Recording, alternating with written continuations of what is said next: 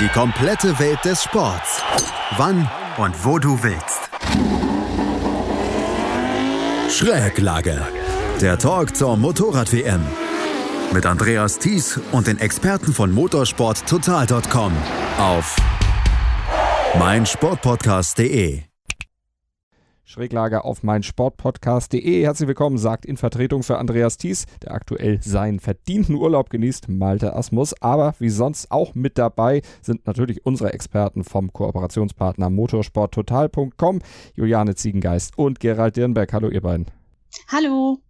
Hallo, Servus. Wir blicken natürlich gleich nochmal zurück auf ein wieder packendes Rennwochenende in der Hitze von Jerez. Über 60 Grad Temperatur auf der Strecke und am Ende war im MotoGP das im Grunde schon fast wie in der Vorwoche. Fabio Quattararo, der war wieder ganz oben auf dem Podium. Zweiter wurde auch wieder Maverick Vinales, auch wie letzte Woche. Und dritter, der Doktor Valentino Rossi, der feierte seine Rückkehr auf das Podium. Darüber reden wir natürlich gleich. Wir sprechen aber auch über Motorprobleme bei Yamaha trotz Dreifachsieg und eine Enttäuschung bei KTM, aber über ganz viel mehr auch noch. Erstmal sprechen wir aber über einen, der im Rennen nicht mit dabei war, obwohl er eigentlich alles versucht hatte, es trotz seiner Armverletzung doch noch zu schaffen. Marc Marquez nämlich, der hatte im freien Training am Samstag mitgemischt, aber dann doch zurückgezogen. Juliane, die richtige Entscheidung? Ja, also ich denke mal schon, wir wissen jetzt natürlich nicht, ähm, wie schlimm äh, die Verletzung wirklich war. Äh, deswegen sind wir eigentlich alle davon ausgegangen, nachdem klar war, okay, er hat sich den Oberarm gebrochen, dass er definitiv in Jerez nicht antreten wird und waren entsprechend überrascht, als er da am Donnerstag auf der Strecke aufgekreuzt ist. Da hieß es dann, okay, die OP ist gut verlaufen, es wurde kein Nerv beeinträchtigt und er fühlt sich so gut, dass er Honda darum gebeten hat, es versuchen zu dürfen. Und da ist man dann bei Honda den Kompromiss eingegangen, okay, man bietet ihm Freitag noch als Ruhetag an und äh, wird am Samstag erstmal seit der Verletzung und der OP am äh, Dienstag wieder auf die Strecke gehen, um zu sehen, okay, wie fit ist er wirklich, ähm, wie schnell ist er und wie lang hält er durch. Und das hat man dann im dritten und vierten freien Training gemacht und da sah es ehrlich gesagt auch gar nicht so schlecht aus. Also ähm, gemessen an dem gesundheitlichen Level, auf dem er sich befand, war er so um eine Sekunde von der Spitze entfernt, was durchaus respektabel ist angesichts der Bedingungen. Ähm, aber man hat schon gesehen, okay, mit jedem Training, mit jeder Runde mehr, äh, sieht man ihm die Anstrengung an. Er lenkt natürlich auch nicht so aggressiv wie sonst in die Kurven ein. Also man hat das schon an der Körpersprache gesehen, dass es ihn beeinträchtigt. Und man hat auch gesehen, okay, der Arm wird dick, er wird blau und ähm, da war schon schnell klar, okay, also wenn er das wirklich durchzieht, dann ist er ein absolut harter Hund und dann ist es wahrscheinlich auch nicht mehr gesund.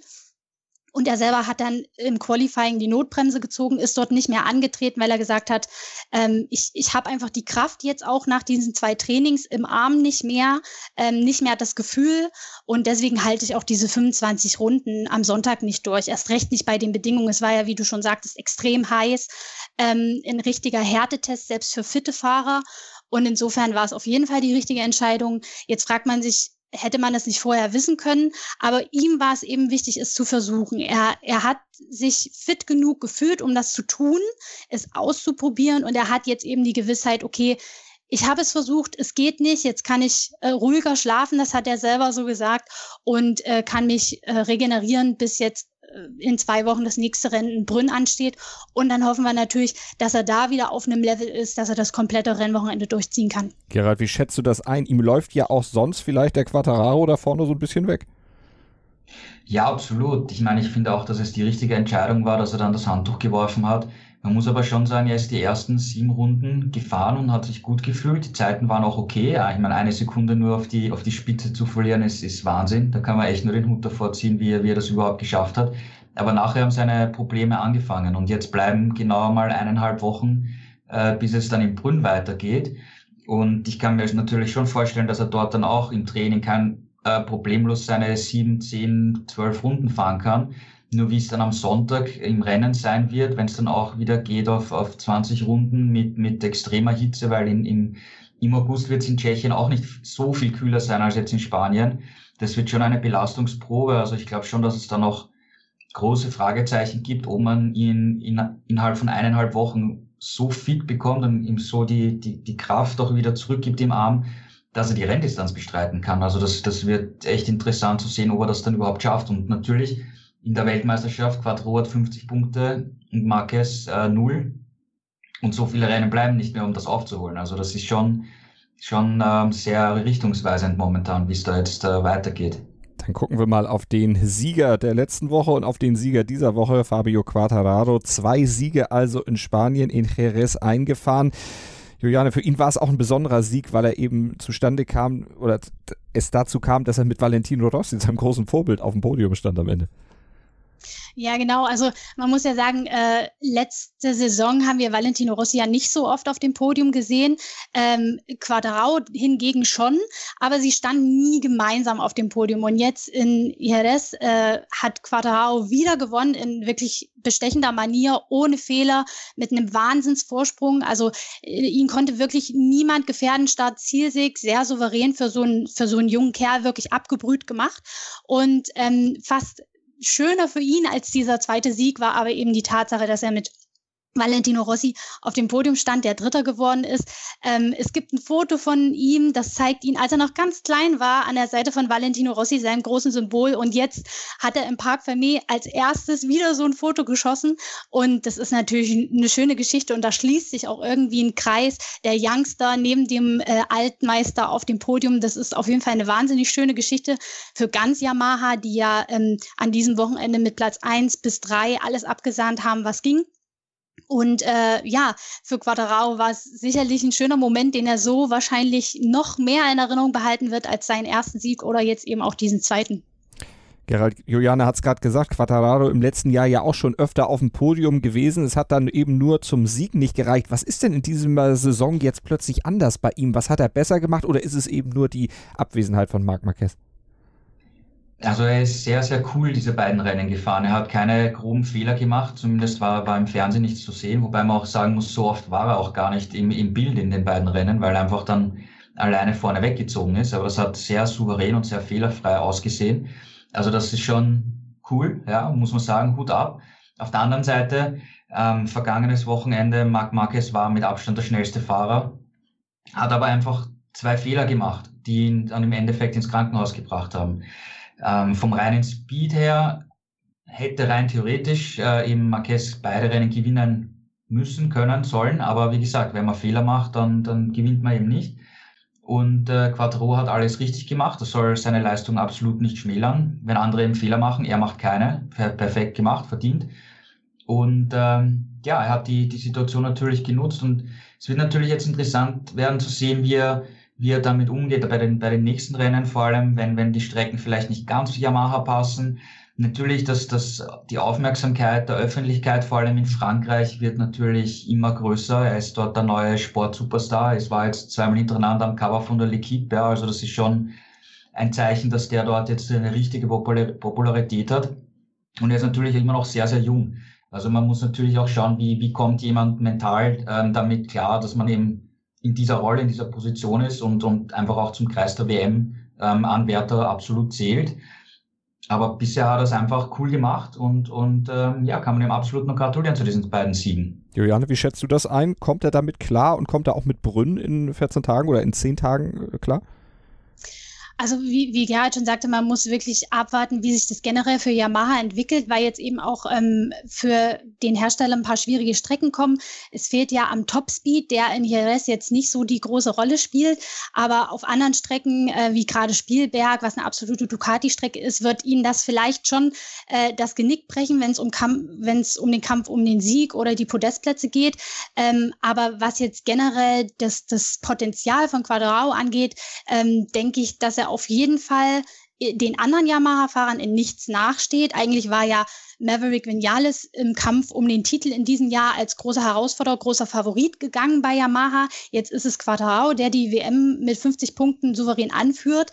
Ähm, wie sich diese, dieser Druck, der sich damit jetzt natürlich aufbaut, auf ihn auswirkt, pff, das, das wird man sehen müssen. Aber ich denke, er ist schon ein ziemlich abgebrühter Typ und kann das relativ gut ausblenden. Man sieht ja auch immer, wenn er im Park Fermé ankommt und so eine Pole Position eingefahren hat, wie er da noch total in seiner Zone ist und total auf aufgepumpt und sich freut.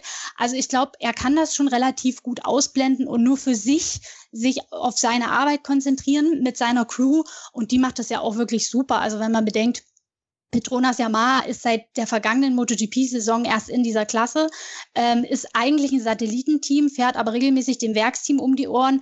Okay, Quattarao hat jetzt auch ein vollwertiges Werksbike und er nutzt es. Also man sieht, ähm, er steht, wie gesagt, den, den anderen Fahrern in nichts nach. Im Gegenteil, er lässt sie stehen, wie es jetzt mit Vinales in Jerez der Fall war.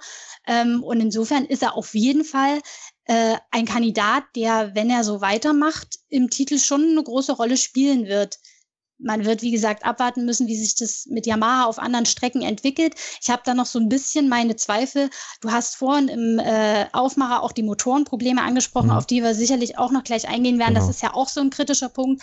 Also das sind alles so ein paar Unwägbarkeiten, die man noch bedenken muss, aber rein rein von, von seinem Können und von seinem Mindset her hat er alles, was es braucht. Also das hat er mit diesen zwei Siegen auch unter den Bedingungen Heres mit der Hitze und äh, es war ein Härtetest für Fahrer und Material absolut unter Beweis gestellt.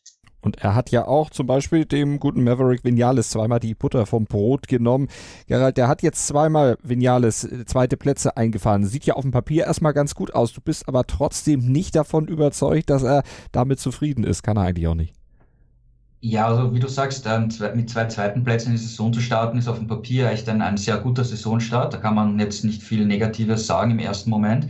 Aber so wie, wie Juliane auch gemeint hat, ähm, eigentlich hatte man äh, Vinales als Herausforderer Nummer eins von Marc Marquez auf dem Zettel und äh, Quattro ist ihm jetzt in beiden Rennen um die Ohren gefahren. Ich meine, wenn wir auf das erste Rennen blicken, da hat äh, Vinales einen absolut super Start, hat dann versucht, gleich wegzufahren, dann hat ihn Marquez überholt. Okay, Marquez war dann ein bisschen schneller. Und dann hat Marquez den Fehler gemacht. Und eigentlich war die Tür offen für, für Vinales, dieses Rennen zu gewinnen. Hat er nicht gewonnen. Und stattdessen Quattraro. Und ähm, jetzt auch. Er hat ähm, am Ende der ersten Runde zwar diesen kleinen, den Überholversuch gestartet, hat einen Fehler gemacht, ist dann hinter Rossi gesteckt. Okay, kann man ihm nicht vorwerfen, hat es probiert, ja, hat halt nicht funktioniert. Aber danach ist er einfach ewig nicht an Rossi vorbeigekommen und, und Quattaro ist weggefahren. Und dann irgendwann ist er sogar noch hinter äh, Bagnaia zurückgefallen, hinter Morbidelli zurückgefallen. Und erst in der, in der vorletzten Runde hat er dann doch noch äh, Rossi den zweiten Platz abgeluchst, ja. Und ich meine, er hat den unter Anführungszeichen Oldie, ja, gerade mal noch in die, in die Schranken weisen können, während der, der junge, neue Mann vorne teilweise schon acht Sekunden Vorsprung hatte, ja. Also ähm, theoretisch hätte da Vinales beide Rennen gewinnen müssen ganz ehrlich, ist meine, ist meine Meinung. Und äh, er hat es nicht geschafft. Und Yamaha intern, wenn Quadraro diese Leistungen bringt, ja, ich meine, sie sind nächstes Jahr Teamkollegen im Werksteam. Und äh, wenn Yamaha eben auf Quadraro intern setzt und die Sympathien von, von Yamaha Richtung Quadraro gehen, dann hat Vinales irgendwie einen, einen sehr schweren Stand auch, auch in Zukunft. Ja. Ich meine, es hat nicht, es hat vom Speed her insgesamt vielleicht gar nicht so viel gefehlt. Die Umstände haben auch nicht ganz zusammengepasst, eben wie er eben hinter Rossi festgesteckt ist. Also es fehlt nicht viel, um, um auch auf dieses Level zu kommen. Ja, das kann auf einer anderen Strecke, in einem anderen Wochenende auch wieder umgekehrt laufen. Ja. Aber prinzipiell glaube ich nicht, dass er so happy sein kann, dass, ihn, dass er vor allem von Quattro zweimal so gebügelt worden ist. Schatz, ich bin neu verliebt. Was? Da drüben. Das ist er. Aber das ist ein Auto. Ja, eben. Mit ihm habe ich alles richtig gemacht. Wunschauto einfach kaufen, verkaufen oder leasen. Bei Autoscout24. Alles richtig gemacht. Wie baut man eine harmonische Beziehung zu seinem Hund auf? Puh, gar nicht so leicht. Und deshalb frage ich nach, wie es anderen Hundeeltern gelingt, beziehungsweise wie die daran arbeiten. Bei Iswas Dog reden wir dann drüber. Alle 14 Tage neu mit mir, Malte Asmus und unserer Expertin für eine harmonische Mensch-Hund-Beziehung, Melanie Lippisch. Iswas Dog mit Malte Asmus. Überall, wo es Podcasts gibt. Du hast quasi schon die teaminterne Politik der nächsten Saison abgesprochen. Politik ist natürlich was, was auch im Motorsport eine große Rolle spielt. Das ist ja auch was, Juliane, wo Valentino Rossi jetzt nochmal drauf angespielt hat, als er gefragt wurde, warum warst du so lange nicht auf dem Podium? Ja, aus politischen Gründen, weil man mir letztlich nicht das Motorrad hingestellt hat, was ich eigentlich brauche. Ja, also ich muss sagen, ich war schon ein bisschen überrascht, dass er da so offensiv mit umgegangen ist. Er schien sich da nach diesem dritten Platz, äh, mit dem ja hoffentlich der Knoten geplatzt ist, ähm, schon so ein bisschen Frust von der Seele zu reden und Luft zu machen. Ähm, er hat äh, nochmal darauf hingewiesen, wie groß die Frustration auf seiner Seite der Box war nach dieser wirklich verkorksten Saison äh, im letzten Jahr und dem Rennen äh, vor einer Woche in Jerez, wo er wirklich in jedem Training äh, hinterhergefahren ist, dann auch im Rennen nicht wirklich äh, zu Potte kam und dann noch dieses technische Problem hatte und da, da hat er gesagt, also wir haben uns in der Box alle angeguckt und uns fehlten so ein bisschen die Worte und wir dachten, okay, vielleicht sollten wir lieber zu Hause bleiben. Aber äh, in Rossi wäre nicht, in Rossi, wenn er nicht wirklich darauf pochen würde, äh, so geht es nicht. Ich weiß, ich kann das besser. Und er hat dann eben geschildert, wie er bei Yamaha zusammen mit seiner Crew Druck gemacht hat, das Motorrad so hinzustellen, wie er es braucht. Ähm, die bei Yamaha sind wahrscheinlich lange nach dem Prinzipverfahren okay, wir haben hier Fahrer mit, mit Vinales, mit Quadrao, auch mit Morbidelli, mit dem, die mit dem Motorrad, so wie es ist, gut zurechtkommen und schnell unterwegs sind. Und dann hieß es in Richtung Rossi, na dann fahr eben wie die fahren. Das ist aber alles nicht so einfach. Rossi hat sich mehr oder weniger durch die letzte Saison gequält, hatte immer dieselben Probleme, wenig Grip, ähm, zu hoher Reifenabbau. Er konnte nicht so in die Kurven gehen, wie, wie er es gewöhnt war. Und da hat man an Kleinigkeiten gearbeitet, die aber wen, wenig gebracht haben. Und jetzt nach diesem ersten äh, Rennen in Jerez hat man gesagt, also so nicht. Wir bauen das Motorrad jetzt so um, wie wir es brauchen. Äh, ich weiß, dass ich, dass ich damit besser zurechtkomme. Es muss wieder mein Motorrad werden. Und ähm, man hat wirklich tatsächlich relativ umfangreich das Motorrad umgebaut. Was genau, ähm, das wissen wir jetzt nicht. Aber das Setting passt jetzt. Das hat das Ergebnis gezeigt. Wieder besser zu Rossi, zu seinem Fahrstil, so wie er vor allem die Kurven nimmt. Ähm, er hat auch trotz der Hitze in Jerez erstmal das fitnesstechnisch als 41-Jähriger unfassbar gut hingekriegt und eben auch die Reifen über die Distanz gebracht, was ja immer sein Hauptproblem war. Und eben Yamaha auch mit diesem dritten Platz bewiesen, ich hatte recht. Also ähm, zu sagen, okay, die anderen sind schnell, fahr mal wie die, ist nicht die Lösung. Gebt mir das, was ich brauche und ich fahre euch hier gute Ergebnisse ein. Und ich glaube, äh, das, das hat ihm schon viel, viel gegeben, dass er eben auch wirklich bewiesen hat, ähm, ich bin ein Fahrer, der weiß, was funktioniert, also gebt mir das und ich fahre schnell. Und äh, dass er das dann auch so offensiv an die Presse getragen hat, hat mich überrascht, aber er hat gleichzeitig betont, ich habe jetzt kein Problem mit Yamaha, es ist alles gut. Ähm, ich habe eine lange Geschichte mit diesem Hersteller, aber ich wollte sie einfach auch ein bisschen kitzeln nach diesem guten Ergebnis, dass ich, dass ich recht hatte und dass man jetzt endlich auf mich gehört hat, das war richtig. Hört man Gerald weiter auf ihn bei Yamaha? Ich denke schon, dass diese Richtung, die jetzt eingeschlagen wurde, bei ihm auch weiter verfolgt wird. Ähm, was insgesamt noch interessant ist, ist auch äh, bezüglich der Zukunft, weil es ist zwar so gesetzt, dass er nächstes Jahr für, für Petronas fahren wird, aber es heißt seit Wochen, dass im Hintergrund immer noch Details geklärt werden müssen. Das betrifft halt einerseits äh, die, die Mechaniker-Crew, ähm, wen kann Quadraro ins Werksteam mitnehmen, wen kann äh, Rossi mitnehmen äh, zu Petronas, also da gibt's noch Fragezeichen offenbar. Aber seine Aussagen nach dem Rennen haben, finde ich, trotzdem nochmal ein komplett neues Licht auf diese Details äh, geworfen, die man hier klären muss. Weil er hat gesagt, wenn das, wenn, wenn das Motorrad so ist, wie es im vergangenes Wochenende noch war in Jerez und einfach zu langsam ist, dann hat er keine Motivation weiterzumachen. Also ich glaube, das war hier schon noch äh, Richtung Petronas und Zukunft hier eben auch wichtig, dass er Yamaha intern geklärt wird, dass er, wenn er auch wenn er zu Petronas geht, seine Richtung verfolgen kann, weil sonst macht es keinen Sinn. Also ich glaube, dass man sich zwar prinzipiell eben einig ist, dass er weiterfahrt, aber nur, wenn er in, in, in seine Richtung verfolgen kann. Also ähm, so fix schien das jetzt doch noch gar nicht zu sein, dass er da wirklich nächstes Jahr fahren wird. Aber wenn es jetzt so weitergeht, dann, dann wird das auch in die Richtung gehen, weil das macht Spaß und dann kann er fahren und zeigen. Ähm, er hat selber gesagt, er zählt nicht mehr zu den schnellsten, aber er kann immer noch gute Rennen zeigen. Und damit, glaube ich, steht nach dem Rennen jetzt nicht mehr viel im Weg, dass er, dass die Vertragsverlängerung, also dass er wechselt zu Petronas nächstes Jahr äh, bekannt gemacht wird. Der Doktor hatte also Spaß und die Yamahas insgesamt hatten zumindest mit diesen ersten drei Plätzen auch mal richtig Spaß. War nämlich der erste Dreifachsieg von Yamaha seit sechs Jahren. 2014 gab es das zuletzt auf Phillip Island. Aber trotzdem so richtig zufrieden ist man bei Yamaha insgesamt dann doch nicht, denn Franco Morbidelli zum Beispiel, der war an vierter Stelle liegend ehe ihm dann das Motor ausereilte, sein Motordefekt. Das war ja was, was auch Rossi, Juliane, letzte Woche schon zu beklagen hatte. Was ist denn da in Sachen Motor bei Yamaha momentan los? Ja, man hat da äh, augenscheinlich ähm, doch einige Zuverlässigkeitssorgen. Ähm, wir, du hast es gerade angesprochen, Rossi hatte ja in der vergangenen Woche einen technischen Defekt. Da hat die Elektronik in den Sicherheitsmodus geschaltet, um einen Motorschaden zu verhindern. Ähm, und äh, es ist anzunehmen, dass das gleiche jetzt bei Morbidelli passiert ist, denn der ist auch einfach machtlos ausgerollt und konnte nichts mehr tun, weil äh, das Motorrad ihn, ihm einfach keine Leistung mehr gegeben hat. Ähm, man hat tatsächlich bei Yamaha schon reagiert und nach dem ersten Rennen ein Motor von äh, Rossi, den aus dem Rennen, den Defekten, und äh, ein Motor von Vinales nach Japan zurückgeschickt, um das genauer zu untersuchen. Ähm, interessant ist auch, dass Vinales ähm, nach dem Rennen betont hat, bei ihm lief es über das Wochenende auch nicht immer optimal. Im dritten freien Training hatte er nämlich auch leichte Motorprobleme, fehlende Leistung und ist damit an die Box gefahren. Ähm, er hat jetzt mittlerweile auch schon alle fünf Motoren, die ihm für diese Saison von Yamaha zur Verfügung stehen, benutzt in dem einen oder anderen Training oder eben im Rennen. Einer davon ist, wie gesagt, in der Fabrik in Japan, also damit schon mal futsch. Und ähm, bei Rossi ist nur noch ein Motor unberührt, also quasi frisch. Also das wird dann auch auch wenn die Saison kurz ist, über die, über die Länge der Rennen natürlich ein Problem werden. Also wenn, wenn jetzt noch mehrere solche Motorschäden hinzukommen, hat man irgendwann keine neuen Antriebe mehr und äh, wird Strafversetzungen in Kauf nehmen müssen, um noch über, über die Rennen zu kommen.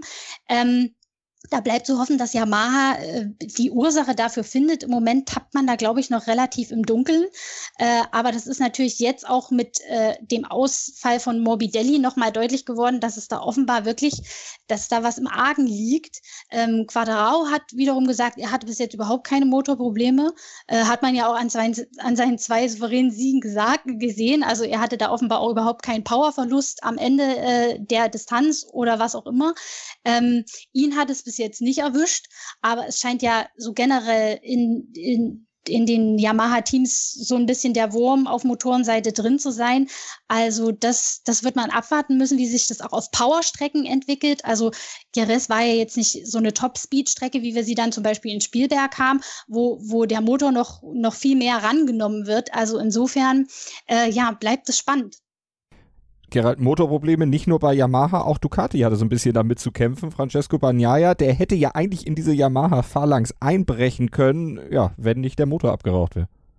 Ja, du sprichst es an. Bagnaia ist ein super Wochenende gefahren. Er war eigentlich das, an allen Trainingstagen und auch im Qualifying mit Startplatz 3 der, der mit Abstand stärkste Ducati-Fahrer. Miller war zwar im, im, Rennen dran, ist dann aber gestürzt und Bagnaia war auf dem zweiten Platz, also den hat er komplett sicher gehabt, den hätte er nur noch zu Ende fahren müssen. Sein mit Abstand bestes äh, Rennen in der MotoGP und dann verraucht der Motor. Also viel, viel mehr Pech kannst du eigentlich gar nicht mehr haben. Und das war natürlich, natürlich sehr, sehr, sehr, sehr bitter für, für den Italiener. Auf der anderen Seite, von, von Ducati-Seite, hat man bisher nichts von Motorenproblemen gehört. Es war jetzt der einzige Defekt, ähm, bisher kann offenbar halt auch mal vorkommen. Ähm, Ducati hat sich noch nicht genau geäußert, ob was genau das Problem war. Aber es scheint insgesamt nicht so eine so ein Ausmaß zu haben wie, wie bei Yamaha, weil da hat selbst der Quattraro schon äh, vier Motoren äh, verwendet, zumindest den vierten Motor im Warm-up äh, letztens. Also bei Ducati sieht es Motoren technisch insgesamt schon noch besser aus, aber für Bagnaia war es natürlich extrem bitter. Ähm, aber insgesamt, diese Motorengeschichte wird uns, glaube ich, auch weiterverfolgen, wie Juliane schon gesagt hat. Wenn wir jetzt nach Spielberg kommen, äh, wo die Power gefragt ist, wir wissen natürlich nicht momentan, ob Yamaha da vielleicht sogar noch Leistung reduzieren muss. Ich meine, sie sind jetzt schon die langsamsten Motorräder auf der Geraden und in Spielberg, wenn du dann noch die Leistung reduzieren musst, dann, dann gute Nacht. Ja, dann hast du überhaupt keine Chance, irgendwas äh, vorne mitzumischen. Auf der anderen Seite, ähm, jemand wie Bagnaia oder auch Miller, ja, der ist zwar gestürzt, aber war insgesamt am ersten äh, Jerez-Wochenende gut, war jetzt auch echt okay, also auf jeden Fall besser als das Werksteam. Ähm, die zwei sind gut, haben gute Leistungen gezeigt und können dann eben auf, auf weiteren Strecken wie Brünn und auch vor allem Spielberg äh, mächtig vorne mitmischen. Also die, die habe ich doch hoch auf dem Zettel, dass wir von denen in den nächsten Wochen einige echt starke Ergebnisse auch sehen werden. Jetzt gab es auch Kritik nach dem äh, Motorabraucher von Bagnaia an der Rennleitung, dass die vielleicht zu spät reagiert hätte, weil eben Öl ausgetreten war, auf die Strecke gelaufen war, das zu einer Gefahr für die nachfolgenden Fahrer äh, hätte führen können. Juliane, wie stehst du zu dieser Kritik? Also ich, ich muss sagen, ich, ich habe auch zwei Runden lang mitge mitgebibbert, dass äh, erstens Banyaya nicht stürzt, weil wenn der Motor richtig hoch geht, dann, dann verliert er ja auch komplett die Kontrolle über seine Maschine und dann äh, kann das in einem bösen Highsider enden. Und auch die, die danach in dem Rauch, in der Ölwolke äh, gefahren sind, äh, die hätten auch über Vorderradrutscher, wie auch immer, abfliegen können und dann hätten wir einen Massencrash mit fünf Leuten auf einem Fleck gehabt. Ähm, insofern war das schon eine heikle Situation und ich habe mich auch gefragt, Mensch, erstens, wieso merkst du es nicht, Banyaya, aber du bist natürlich so in seiner, in, in, in deiner Zone in, in deinem Fokus, dass du, dass du fährst und wenn du jetzt an dem Motorrad selber nicht merkst, okay, das wird jetzt merklich langsamer oder so, dann kriegst du das vielleicht im ersten Moment auch nicht mit, wenn es jetzt nur so leicht raucht. Es hat ja jetzt nicht angefangen, mega äh, die Wolke rauszublasen und ähm, dass auch die Rennleitung nicht früher eingegriffen hat, hat mich ehrlich gesagt auch gewundert. Also Banyaya ist dann tatsächlich ja erst darauf aufmerksam geworden, als man ihm das äh, auf seinem Display mit der entsprechenden Warnflagge gezeigt hat und er ist dann ja auch wirklich von der Ideallinie weggefahren. Aber die war ja dann eigentlich schon relativ eingedubelt, nachdem er da schon zwei Runden mit diesem Rauch lang äh, absolviert hatte. Ähm, man hätte schon also ich denke, nach einer Runde wäre es gut gewesen, wenn der Rauch nicht weggeht, sieht man ja, okay, das wird nicht besser, also halten wir jetzt die Flagge raus. Ich denke, nach einer Runde hätte man schon irgendwie von der Rennleitung sagen können, zieht ihn aus, zieht ihm aus dem Verkehr, das ist, das ist äh, zu gefährlich. Warum es so lange gedauert hat, keine Ahnung, aber ich kann die Kritik einiger Fahrer schon nachvollziehen. Das war schon nicht ohne. Dann gucken wir noch auf KTM. Auch ein Team, das äh, Probleme hatte, obwohl sie eigentlich gut in dieses Rennwochenende gestartet waren. Paul Espargaro hatte sogar gesagt, äh, am Freitag, das wäre der beste Tag seit Start des Projekts gewesen. Und dann ein ziemlich ja, enttäuschendes Rennen. Ja, absolut. Ja, ich meine, KTM war extrem stark in den, in den Trainings und äh, war oft mit drei Fahrern in den Top Ten dabei, problemlos, locker. Also das war echt äh, ziemlich souverän. Und dann im Qualifying, Paul Espargaro ist gestürzt, hat selber versemmelt und wenn du weit hinten stehst, ja, dann, dann hast du fast keine Chance. Ich meine, wir haben gesehen, wie, wie schwer sich äh, ähm, Vinales getan hat, äh, Rossi zu überholen. Und überholen ist auf, in Jerez einfach extrem schwierig und du musst einfach vorne starten und gleich in der Spitzengruppe mitfahren, dann hast du, hast du Chancen. Das hat man bei Bagnaia perfekt gesehen, der dann von Startplatz drei vorne mitgefahren ist und auf Platz zwei war, äh, wie er ausgefallen ist. Und dann kam noch dazu, also Pula Espargaro hat sich da eigentlich im Qualifying schon selber rausgenommen beim, aus dem Kampf um die Podestplätze. Oliveira, ähm, bestes Qualifying, Startplatz 5 und dann knallt ihm ausgerechnet äh, Brad Binder, der Team, also Markenkollege, Teamkollege unter Anführungszeichen, ins Heck und äh, bringt ihn zu Fall. Ja, Binder musste dann auch noch einen weiten Bogen fahren und war auch schon dann am Ende des Feldes, ist dann später auch noch gestürzt. Also eine teaminterne äh, Crash-Situation ist natürlich das Worst-Case-Szenario, kann beim Start natürlich passieren, aber das, das sollte halt überhaupt nicht passieren. Und gleichzeitig, ähm, ja, insgesamt hatte KTM, glaube ich, wirklich die Chance hier, wenn alles gut läuft, aus eigener Kraft vielleicht sogar auf ein Podest, aufs Podest zu kommen. Aber sie wären auf jeden Fall in der Gruppe Platz drei, vier, fünf dabei gewesen. Vielleicht nicht nur mit einem Fahrer, sondern mit Oliveira und Binder und vielleicht Paul Espargaro sogar mit, mit drei. Also da hat KTM insgesamt ein, ein echt starkes äh, Ergebnis verschenkt. Dann eben, wie gesagt, diese, diese Crash-Situation zwischen Oliveira und Binder. Binder hat sich nachher entschuldigt Trotzdem ist Oliveira nicht so ganz der Meinung äh, von der Erklärung von, von Binder, weil Binder meinte, er war für die Innenbahn committed. Dann hat er plötzlich gesehen, dass noch weiter innen ein, eine Ducati kommt, das war, war Petrucci, und dann hat er aufgestellt, das Motorrad, und da in dem Moment ist er in Oliveira auf den Hinterreifen gefahren und hat ihn eben dadurch zu Fall gebracht. Oliveira sieht das äh, anders. Ähm, er meint, das war viel zu optimistisch in der ersten Kurve, aber okay, er akzeptiert's. Verletzt hat er sich nicht. Er hat zwar ein paar Rückenschmerzen geklagt, aber er sagt, so ist körperlich alles okay. Und KTM versucht natürlich hier äh, die Wogen zu glätten, weil ähm, Binder und äh, Oliveira werden nächstes Jahr, also jetzt sind sie Markenkollegen, klar, sind zwar in unterschiedlichen Teams, aber technisch gleichgestellt. Und nächstes Jahr sind sie Teamkollegen im, im Werksteam unter Anführungszeichen. Also da schau, möchte man bei KTM natürlich schauen, dass, dass äh, Spannungen äh, zwischen den beiden vermieden werden. Ja. Schauen wir mal, wie es die, die nächsten Wochen laufen wird zwischen den beiden. Ja. Aber wie gesagt, KTM hat insgesamt ein, ein Top-Ergebnis definitiv verschenkt aus, aus Crash-Situationen heraus. Ja. Juliane, was erwartest du von KTM jetzt in Brünn? Also wenn sie so, es, es war schon bemerkenswert, wie, wie, wie stark sie sowohl auf die eine äh, fliegende Runde waren, als auch in der Rennpace. Sie haben sich, wie gesagt, selber verbaut. Ähm, aber man muss auch sagen, im Vergleich zum Vorjahr war ja, ist auch für KTM jetzt nicht so die Paradestrecke. Man hat sich da deutlich steigern können, auch äh, angesichts der Hitze, die in den vergangenen Jahren in vielen Strecken für KTM auch ein Problem war. Ähm, Brünn, wird man jetzt sehen müssen. Es ist nochmal eine ganz andere Streckencharakteristik, aber wenn äh, KTM den Weg so weiterverfolgt, kann es dort durchaus auch gut werden, weil man hat ja generell mit dem Motorrad offenbar einen großen Schritt nach vorn gemacht. Man ist generell sowohl im Satellitenteam als auch im Werksteam ähm, deutlich schneller geworden als im Vorjahr.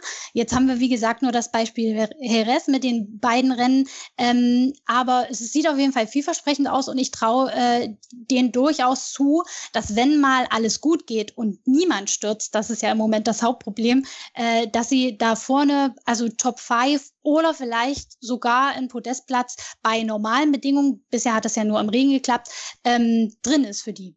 Um hier noch was hinzuzufügen, ähm, vor einigen Wochen hat Petrosa in Brünn privat getestet und am Setup gearbeitet und auch davor, äh, während der Corona-Pause, hat äh, KTM mit äh, Paul Espargaro und äh, Petrosa in Spielberg getestet. Das heißt, sie haben auf den Strecken, die jetzt kommen, erst jüngst getestet als einziger Hersteller. Das hat kein anderes Team gemacht und dementsprechend sollten sie hier schon einen kleinen Startvorteil haben, zumindest am Freitag, um ins Wochenende reinzukommen. Also sind wir gespannt. Dann am zweiten Wochenende im August geht's dann los mit dem Rennen in Brünn. Schatz, ich bin neu verliebt. Was? Da drüben. Das ist er. Aber das ist ein Auto. Ja, eben. Mit ihm habe ich alles richtig gemacht. Wunschauto einfach kaufen, verkaufen oder leasen. Bei Autoscout24. Alles richtig gemacht. Jetzt gucken wir nochmal auf das, was noch in Jerez passiert ist in den anderen Klassen. Moto 2 zum Beispiel, da gab es ja den Sieg von Bastianini vor Marini und Besecchi. Der WM-Führende, der aktuelle WM-Führende, der Japaner Tetsuta Nagashima, der wurde Elfter, konnte aber seine WM-Führung behaupten und aus deutscher Sicht Marcel Schrötter auf Platz 10. Juliane, Marcel Schrötter hatte sich für die Saison relativ viel vorgenommen. Nach dem Aus in der ersten Woche jetzt immerhin in die Punkte gefahren. Ist das jetzt der Fingerzeichen nach oben oder wie muss man es einordnen? Ja, also man muss schon sagen, so wirklich der Anspruch äh, von ihm und auch von seinem Teamkollegen Lüthi ist es nicht. Also man will natürlich schon um die Podestplätze und um den Sieg mitkämpfen. Ähm, das hat schon am ersten Jerez-Wochenende nicht danach ausgesehen, weil da sind beide ähm, ja schon so ein bisschen hinterhergefahren und dann äh, im Rennen eben gestürzt. Es war so eine komplette Nullrunde. Insofern muss man ihnen zugutehalten, dass sie diesmal zumindest ins Ziel gekommen sind, in die Top Ten, also solide Punkte gesammelt haben. Aber eigentlich ist der Anspruch natürlich ein anderer. Gerade Lütti will um den Titel kämpfen. Ähm, Marcel Schröter hat eigentlich auch diese Ambition und dass man da so im, in der zweiten Hälfte der Top Ten rumdümpelt und noch nicht mal in die Nähe der Podestplätze kommt, das ist schon eine Enttäuschung. Aber man hat da bei Intact GP auch ähm, die zwei Wochenenden über nicht wirklich das Rezept gefunden, um auf dieser Strecke bei diesen heißen Bedingungen ähm, ja zurechtzukommen und da vorne mit vorne mitzufahren. Also äh, das hat sowohl bei Lütti als auch bei äh, Schröter nicht wirklich geklappt. Sie waren zwar in dem einen oder anderen Training gerade am Morgen, wo es noch nicht so heiß war, immer mal vorne mit dabei. Ähm, am ersten Rennwochenende hat ja Schröter sogar einen neuen Streckenrekord aufgestellt, aber im Rennen ging dann eben gar nichts nach vorne. Und insofern wird man dann nochmal Ursachenanalyse betreiben müssen. Ähm, äh, warum es überhaupt nicht so wirklich klappen wollte. Ähm, aber man hat natürlich die Hoffnung, dass es jetzt auf anderen Strecken mit anderen Bedingungen besser wird. Normalerweise ist ja Intact GP immer ein Team, mit dem man rechnen muss. Schröter und Lütter sind, Lütti sind zwei starke Fahrer, ähm, die wir da vorne eigentlich auch erwarten. Insofern hoffen wir natürlich, dass, dass sich das, äh, dass jetzt zumindest dieses Punkteergebnis ähm, schon ein Fingerzeig ist, dass man wieder in die richtigere Richtung geht. Gerald, reicht die Zeit bis Brünn für diese Fehleranalyse, die Juliane einfordert? Ja, man muss halt auch auf der anderen Seite festhalten, die Zeitrückstände sind jetzt nicht groß. Wir sprechen da von zwei, drei Zehnteln pro Runde. Also das ist jetzt nicht viel, aber in der Moto 2 natürlich eine Welt. Ja, das ist der Unterschied, ob du ums Podium fährst oder Zehnter wirst. Also wenn sie Kleinigkeiten finden, dann kann das auch relativ schnell wieder nach vorne gehen. Das Team ist natürlich sehr erfahren, die Techniker sind erfahren, die Fahrer haben genug Erfahrung. Sie müssten es eigentlich schon schaffen. Also wenn sie jetzt auch in Brünn in, um Platz 10 herumfahren und keine Chance aufs Podest haben, dann sieht das halt äh, nicht so gut aus, auch für die weitere Saison, weil dann ist man doch relativ weit von den gesteckten Zielen entfernt und die lauten einfach re regelmäßig ums Podium fahren, Rennen gewinnen und den WM-Titel kämpfen. Davon sind sie einfach momentan meilenweit entfernt. Ja. Juliane, wie würdest du den Kampf um die Spitze jetzt in Jerez, aber auch um die WM-Spitze in der Moto2-Klasse analysieren? Also ich muss sagen, ich war überrascht vom Rennsieger, ähm, weil ja Bastianini jetzt in den Trainings nicht wirklich so auffällig weit vorne war. Gut, Gerald hat, hat erwähnt, das äh, Feld ist immer extrem eng beisammen. Da sind immer viele, viele Namen, äh, die da mal vorne mit reinstechen. Aber dass er das Rennen auch mit so einer Souveränität und mit einem doch ja früh sehr komfortablen Vorsprung gewinnt, das war, hat mich überrascht, weil ich da andere ähm, Namen auf dem Zettel gehabt hätte. Ähm, äh, hinter ihm mit Luca Marini ist natürlich einer, der in der WM eine Rolle spielt, dessen Ziel es auch ist, ähm, äh, den, den Titel zu holen. Äh, der hat mit Platz zwei wieder gut abgeräumt. Ähm, Nagashima, du hattest es erwähnt, ist Elfter geworden, hat wichtige Punkte mitgenommen, aber der stand natürlich nach so einem komplett gebrauchten Samstag schon relativ weit hinten am Start und deswegen ähm, ging es für ihn jetzt nicht mehr so arg weit nach vorne, aber nichtsdestotrotz der elfte Platz ist ein solides Ergebnis. Ähm, wichtige Punkte, die am Ende den Ausschlag geben könnten. Äh, ja, wird man, wird man sehen müssen, wie sich das weiterentwickelt. So ein richtiger Favorit kristallisiert sich für mich da noch nicht raus. Aber es war auf jeden Fall ähm, schön zu sehen, dass neben Luca Marini auch Marco Besecchi mit aufs Podium gefahren ist. Der ist ja im Rennen vor einer Woche noch gestürzt, obwohl er auch die Pace hatte, mit aufs Podest zu fahren. Diesmal hat das hinbekommen, ist Dritter geworden und beide haben sich nach dem Zieleinlauf so sehr gefreut, dass sie sich gegenseitig umgerempelt haben und auf einmal im Kies lagen und man dachte, oh mein Gott, aber es war Gott sei Dank nach dem Zieleinlauf, hatte also keinen äh, Einfluss auf das Ergebnis und sie konnten am Ende selber drüber lachen. Ist natürlich ein tolles Ergebnis für die Teamkollegen, die aus dem Team von Valentino Rossi kommen. Also auch ein toller Erfolg für den Doktor. Also insgesamt ein sehr äh, tolles Wochenende für die. Dann gucken wir doch mal auf die Moto 3 Suzuki vor McPhee und Vietti. Für Suzuki natürlich ein wichtiger Sieg, weil der Führende in der WM-Wertung Arenas äh, Gerald ausgefallen war, hat er ordentlich Punkte gut machen können. Ja, also wir haben bisher in Katar und in Jerez 1 äh, sehr, sehr gute und sehr, sehr äh, schlaue Rennen von Albert Arenas gesehen, wo er sich immer in der Schlussphase richtig positioniert hatte. Diesmal ist er einfach weggerutscht, ähm, ein paar Runden vor Schluss und ist draußen. Trotzdem führt er noch die WM an, also so, so schlimm war es jetzt auch nicht fürs Gesamtbild. Also durch die, die zwei Siege konnte er sich praktisch diesen Nuller leisten. Und Tatsuki Suzuki, wir wissen, dass er extrem schnell ist. Er hat jetzt drei Pole Positions hintereinander äh, geholt, aber im Rennen war das immer so mehr durchwachsen. Ähm, Paolo Simoncelli, sein Teamchef, äh, hat gesagt, nach Jahres 1, er ist gefahren wie ein Anfänger und, und das geht halt alles gar nicht. Und jetzt äh, hat er die Taktik komplett verändert und versucht wirklich vorne zu sein und das Rennen anzuführen. Also er hat immer geschaut, wenn es geht, dass er vorne ist, er das Tempo macht. Und er hat gemeint, er ist dadurch viel ruhiger und nicht so hektisch, wie wenn er dann plötzlich im Pulk mitfährt. Und diese Taktik hat sich ausgezahlt. Ähm, ähm, ziemlich cool für ihn. Und äh, wir sehen jetzt auch, wir haben so mit Takaki Nakagami einen Japaner in, in der Königsklasse, aber über viele, viele Jahre gab es wirklich Durststrecken, wo wir richtig starke Japaner hatten. Und in der Moto 3 kommen jetzt immer mehr Japaner nach, die äh, wieder, wieder tolle Rennen zeigen können. Ayogura mischt auch immer wieder mit vorne und so. Also da, da kommt, da kommt was nach von, von Japan und ähm, sieht für die Zukunft echt vielversprechend aus. Ja, und Moto 3 Rennen sind insgesamt spannend, unterhaltsam bis zum Schluss, also immer immer cool anzuschauen. Was man ja auch sagen muss, Julian, die Abstände da sehr, sehr gering. Also die ersten, wenn wir gucken, die ersten fünf, die sind, liegen innerhalb von einer Sekunde. Ja, es ist absolut irre. Also die Moto 3 Rennen sind tatsächlich, was so den, den, den Rennausgang äh, angeht, immer am unvorhersehbarsten.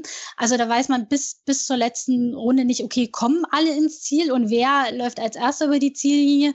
Aber wie Gerald schon sagte, Suzuki hat das diesmal echt souverän gemacht. Er hat ja fast das ganze Rennen über angeführt, bis auf wenige Ausnahmen hat sich die Führung aber immer wieder zurückgeholt, wenn er angegriffen wurde und hat das diesmal wirklich gut nach Hause gebracht. Äh, aber du sagtest es, es ist total unberechenbar. Das kann auch nächste Woche schon äh, oder übernächste Woche in Brünn auch schon wieder ganz anders aussehen. Also es ist auf jeden Fall eine sehr, sehr spannende Meisterschaft und bemerkenswert finde ich auch, er stand zwar nicht auf dem Podium, aber hat eine super Aufholjagd gezeigt. Darren Binder, der ist nämlich irgendwie von Platz, also noch hinter Platz 20 losgefahren und ist am Ende Vierter geworden. Ist ja eigentlich auch so ein Kandidat, der am Ende von so einem Rennen es gerne mal wegschmeißt, weil er es übertreibt, aber diesmal hat er es durchgezogen und hat das Podest wirklich äh, nur knapp verpasst, aber ist zumindest mit dem vierten Platz belohnt worden. Schon, schon eine coole Sache. Gerald, dann zum Abschluss noch der Blick auf die Moto E. Agatha vor Torres und Casade. Da sind die, die vorne in der WM-Wertung liegen, auch äh, in, äh, in Jerez am, auf dem Podium gewesen. Ja, bis auf Granado, der ziemlich turbulent war und einige harte Aktionen gezeigt hat und dann auch äh, nicht ins Ziel gekommen ist mit, mit Crash. Ähm, aus deutschsprachiger Sicht natürlich stark, ja. Eggeter vergangenes Wochenende auf dem Podium gestanden, ähm, jetzt äh, Rennen gewonnen, sehr souverän gemacht, also wirklich mal wieder ein Highlight für, die, für den Schweizer. Und äh, auch Lukas Tulovic, ja, war wieder super unterwegs, war in der ersten Startreihe, ist dann am, in der ersten Runde abgedrängt worden von, ich glaube, Granado war es, äh, und ist dann noch äh, Sechster geworden, war also auch wieder im, im Spitzenfeld dabei, also wir haben einen Schweizer dabei, wir haben einen Deutschen dabei vorne. Also das, das ist echt cool. Die Rennen sind zwar kurz, aber ich finde trotzdem, dass sie sehr unterhaltsam sind. Und ähm, ja, mit, mit Dominik Eggeter, der führt jetzt die, die Meisterschaft an nach zwei Rennen. Tulovic ist Fünfter in der Meisterschaft. Also ähm, das, kann, das kann noch echt äh, cool werden aus, aus deutschsprachiger Sicht. Und das nächste Mal geht's dann in Misano weiter. Also in, in Brünn und Spielberg ist, sind die Elektromotorräder nicht dabei. Die haben jetzt einen Monat Pause. Und in Misano stehen dann gleich drei Rennen auf dem Programm. Ja, also da wird, wird sicher schon eine kleine Vorentscheidung die Meisterschaft geben. Und wie gesagt, Egeter und Tulovic mischen da ordentlich kräftig vorne mit. Also die Moto E legt eine kleine Pause ein, aber die anderen drei Klassen, die sind natürlich dann in Brünn wieder am Start und dann ist auch Schräglage hier auf mein Sportpodcast.de wieder am Start. Dann auch wieder mit dem etatmäßigen Moderator mit Andreas Thies und vor allen Dingen mit unseren beiden Experten, mit Juliane Ziegengeist und mit Gerald Dernbeck von motorsporttotal.com. Vielen Dank an euch für eure Teilnahme und eure Expertise. Ja, gerne, hat Spaß gemacht. Und Dankeschön an, und bis zum nächsten Mal. Und an euch natürlich zu Hause noch der Hinweis. Abonniert Schräglage mit dem Podcatcher eures Vertrauens wo ihr gerne mögt. Wir sind auf den relevanten Plattformen mit unserem Podcast zu finden und natürlich auch auf meinsportpodcast.de, Deutschlands größtem Sportpodcast-Portal. Vielen Dank, bis zum nächsten Mal. Die komplette Welt des Sports. Wann und wo du willst. Schräglage. Der Talk zur Motorrad-WM. Mit Andreas Thies und den Experten von motorsporttotal.com auf mein Sportpodcast.de. Schatz, ich bin neu verliebt. Was? Da drüben. Das ist er. Aber das ist ein Auto. Ja, eben. Mit ihm habe ich alles richtig gemacht. Wunschauto einfach kaufen, verkaufen oder leasen. Bei Autoscout24. Alles richtig gemacht.